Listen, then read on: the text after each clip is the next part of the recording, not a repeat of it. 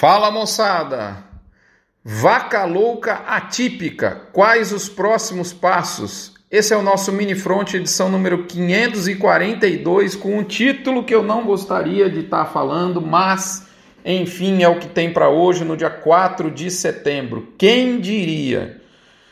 É, até a última quarta-feira, dia 1 o mercado seguiu seu caminho normal, mas o arreio virou na quinta graças ao boato que começou a circular ainda na terça, na verdade, sobre um caso ou mais de um caso de doença da vaca louca. E aí chame você como quiser, né? Mad cold disease, bovine spongiform encefalopathia. Ó, oh, Rodrigão com sotaque da chibata no inglês, né?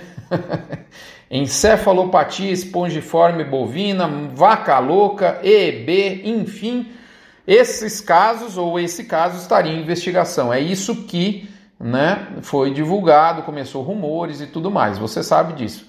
Até essa edição ser fechada desse podcast, que eu gravo no dia 4, no, no sábado, né, o mapa ainda não havia se pronunciado, mas o mercado financeiro e as mídias especializadas dão conta que, de fato, a investigação sanitária existiu e, além disso, cravam um diagnóstico como da forma atípica da doença, graças a Deus, com confirmação internacional para, em tese, dois animais. É isso que o rumor do rumor fala nesse momento. É importante o Ministério da Agricultura e Pecuária e Abastecimento esclarecer se foi apenas um ou dois animais e, nesse caso, se for mais do que um, se todos estão com diagnóstico definitivo para a gente vencer essa etapa, a etapa primeira, que é a do diagnóstico. Pensando que tudo isso vai ser confirmado pelo mapa nas próximas horas, a gente pode perguntar agora o que ocorrerá em quanto tempo né, nós poderemos ver o mercado funcionando normalmente, incluso as exportações. Bom, eu respondo a essas questões pensando com o exemplo do último caso que nós tivemos, que foi em junho de 19. Primeira coisa, antes de tudo, é importante ressaltar que nosso sistema de vigilância sanitária fez o seu papel com total sucesso.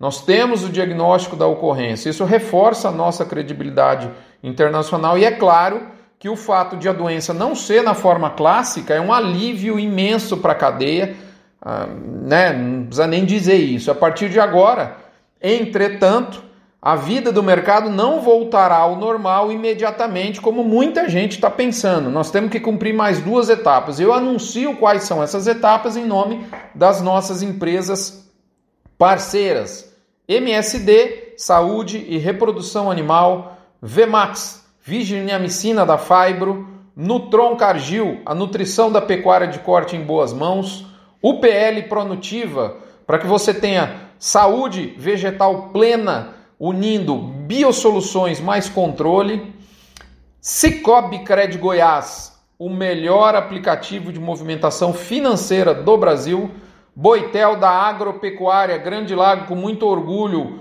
né? nosso amigo Paulo Emílio, Bênio, Júnior e Companhia Limitada, Fernando, nosso parceiro de engorda confinada, tá certo? Alflex Identificação Animal, o resto é brinco. Asbran, a, a, a, a associação que reúne 80% da nossa suplementação mineral do Brasil, da nossa indústria, e gerente de pasto, que alia o tripé de software, um método e uma consultoria para você manejar a pastagem de forma plena. Então vamos lá, quais são as duas etapas que o mercado vai ter que performar a partir de agora para então a gente poder dizer que o problema está resolvido? Primeiro delas, fase sanitária. O mapa tem que comunicar imediatamente à OIE, a partir do momento que recebe o laudo do laboratório canadense, em tese foi o que aconteceu ontem, no dia 3, né? É, informando a ocorrência de um caso ou mais de um caso de EB atípica, remetendo justamente o referido laudo do laboratório e iniciando o processo dentro da organização. Além disso, deve cumprir imediatamente o que está nos protocolos bilaterais de comércio internacional, dos quais o Brasil é signatário. O mais relevante, como você sabe, é justamente por questão óbvia a China. Esse tratado diz que deve haver autossuspensão é, temporária e imediata de todos os embarques para a China, tá certo? É, e de todos os certificados de exportação. a partir do recebimento do laudo internacional, que eu ainda tenho dúvida se é 3 ou 4 de setembro, nesse momento em que eu gravo.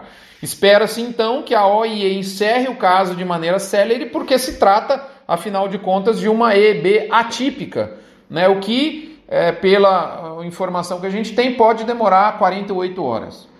Aí acaba a fase sanitária. A OE diz: ok, Brasil está encerrado, está tudo certo, não tem problema nenhum, não muda o status sanitário. Graças a Deus foi essa forma e não a clássica da doença.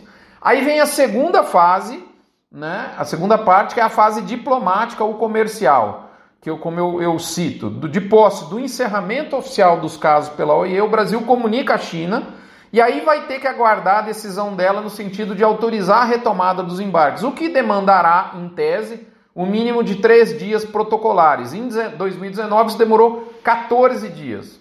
Aí entram, por isso que eu chamo, né, as nuances diplomáticas e comerciais de lado a lado. Né? Tem interesse comercial diplomático aí de lado a lado. Por hora é isso. Agora vem o principal que você pode estar se perguntando. Se a gente comparar o último caso de 2019 com o atual, quais as diferenças positivas e negativas no sentido da gente ter o mais breve restabelecimento da normalidade dos negócios com a China, com os outros mercados de exportação e eu diria com o mercado interno e mercado de abates, né, de maneira geral. E eu vou elencar aqui seis pontos caracterizando como positivo, negativo ou duvidoso com relação a justamente essa agilização né, do restabelecimento normal do mercado pecuário no Brasil, que dá para a gente dizer que está parado, moçada. Então vamos lá. Primeiro, positivo, é um ponto positivo. Como é um tema recorrente, algum atalho o Ministério da Agricultura ou a nossa diplomacia pode pegar para encurtar o tempo para a solução final. Né? Eu só faço uma ressalva aqui, mesmo assim considero esse ponto positivo, né, de que nós temos um ineditismo de possivelmente termos mais de um caso ao mesmo tempo. Né? Como fica essa situação? Bom, mas de toda forma acho que é positivo. Outro caso que eu acho, outro ponto que eu acho que é positivo, a China estava agosto e certamente em setembro em plena carga de pedido para compor os estoques com vistas ao atendimento da demanda do Ano Novo Chinês de 2022, que pouquíssima gente sabe vai ser em 1 de fevereiro, ou seja, 11 dias da data de 2021, é praticamente meio mês antes, moçada.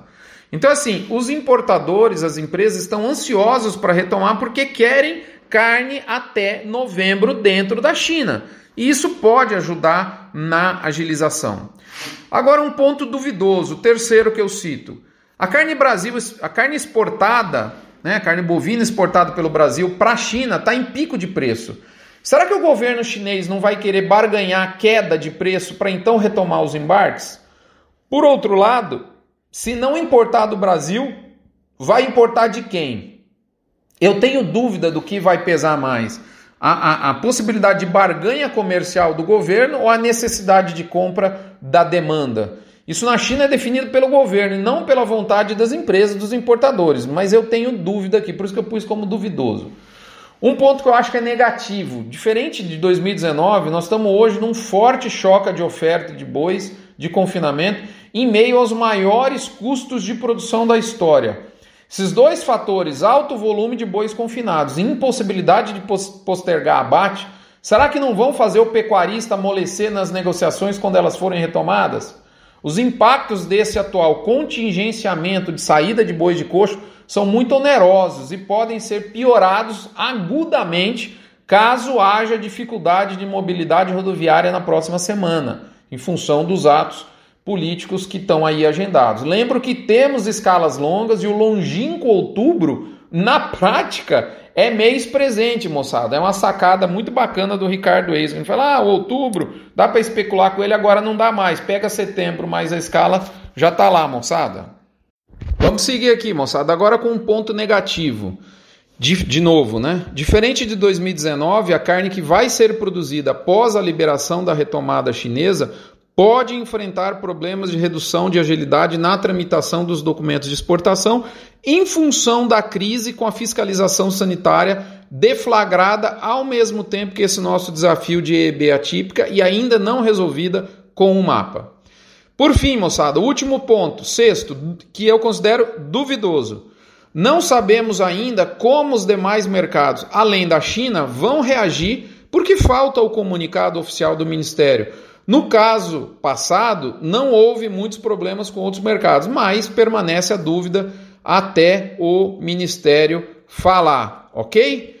Moçada, é isso.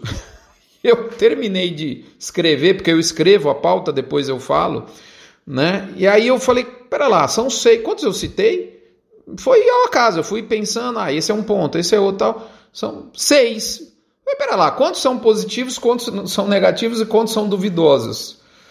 Dois de cada, moçada. E eu juro, pelo amor de Deus, eu juro que não foi proposital.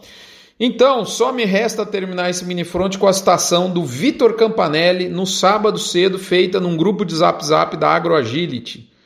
Foi uma frase do Winston Churchill, abre aspas, o pessimista vê dificuldade em toda oportunidade, o otimista vê oportunidade em toda dificuldade. Eu fecho com essa frase dizendo que teve bastante oportunidade na B3, seja para quem, dese... quem desejou comprar, seja para quem desejou vender eu fiz as duas coisas. Um abraço, fiquem com Deus, não necessariamente nessa ordem e nem na mesma intensidade. Um abraço, fiquem com Deus, até a próxima semana. Um abraço, moçada. Vamos ter calma, paciência, no fim tudo dá certo, moçada. O Brasil não vai deixar de ser o hipermercado do mundo por causa de um, de um caso que é importante, mas a gente precisa ter as confirmações oficiais. Até a próxima.